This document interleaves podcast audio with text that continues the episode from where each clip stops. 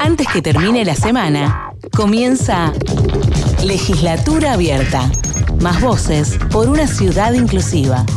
Hasta las 15 en Radiográfica con Laura Velasco.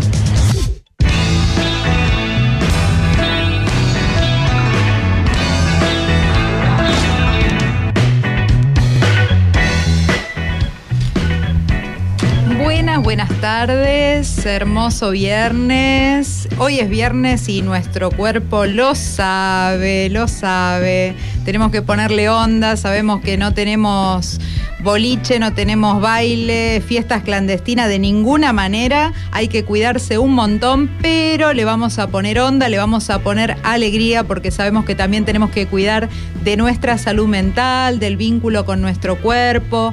Y bueno, si no vieron la semana pasada el recital del indio y los fundamentalistas del aire acondicionado, se ponen a bailar, hacen poco en la casa, en la cocina con eso a la noche, mientras se sirven una copita de Cabernet Sauvignon.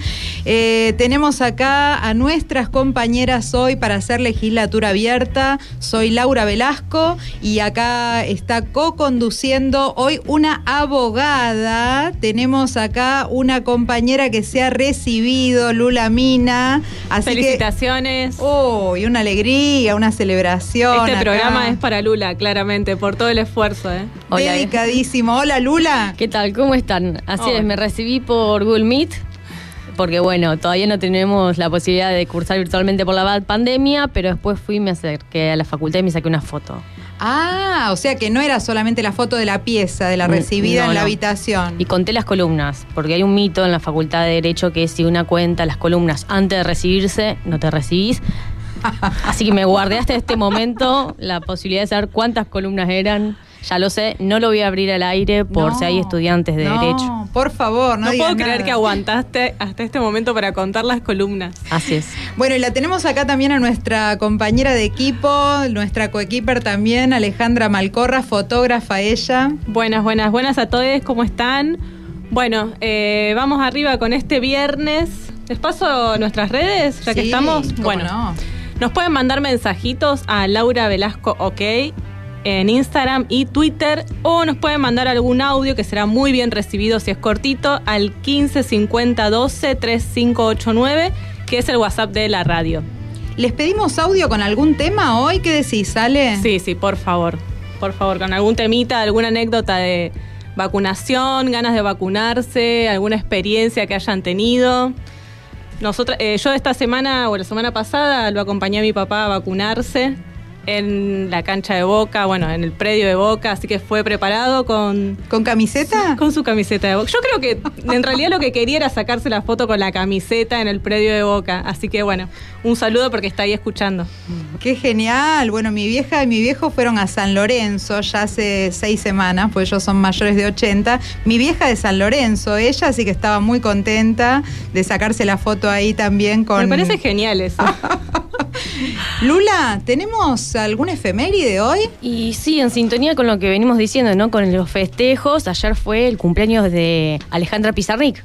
Cumplió 86 años eh, y la idea era justamente recordarla porque fue una poetisa argentina, lesbiana, reconocida en el mundo, que muchas veces se la recuerda por ahí por su lado eh, más triste, más oscuro.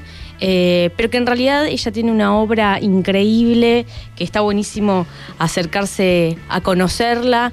Era una escritora que corregía obsesivamente sus poemas hasta el límite de alcanzar la síntesis de la emoción con lo que sentía en su cuerpo. Así que nos parecía importante recordar que, bueno, hoy cumpliría 86 años, lo cumple, porque efectivamente sigue acá con nosotros eh, Alejandra Pizarnik. Así es, una de las poetisas más maravillosas que tenemos, eh, una de mis preferidas ciertamente, eh, amo Pizarnik y creo que sí, que es hermoso recordarla viva, sentirla viva en su poesía que hace esta cantidad de años que, y bueno, desde que ella empezó a escribir, en verdad, que, podemos conocer y que podemos compartir y vivir también con su poesía. Así que hoy tenemos un programa muy piola porque además de, bueno, vamos a estar hablando de la realidad de la ciudad de Buenos Aires, de la coyuntura, de todo lo que pasó esta semana en la legislatura, que pasaron cosas, un montón de cosas. Y bueno, también vamos a tener una entrevista con una invitada muy especial, con Loli Gandulfo de la Defensoría del Pueblo de la Ciudad de Buenos Aires. Con ella vamos a estar dialogando acerca del proyecto del Ministerio de las Mujeres, Y Diversidades en la Ciudad de Buenos Aires. Vamos a tener también libros con ESI, hablando un poquito de uno de los temas tabú que es la menstruación y cómo eso también aparece en algunos libros de literatura infanto-juvenil que eh, nos invitan a reflexionar también sobre la educación sexual integral. Así que nada, vamos arrancando con este programa y seguramente con algo de música, ¿no? Sí, vamos a escuchar ahora un tema de Gabo Ferro y aprovechamos para contar que ayer se declaró de interés un mural que le hicieron a este personaje tan querido en la República de Mataderos. Así que bueno, acá vamos con un tema de Gabo Ferro.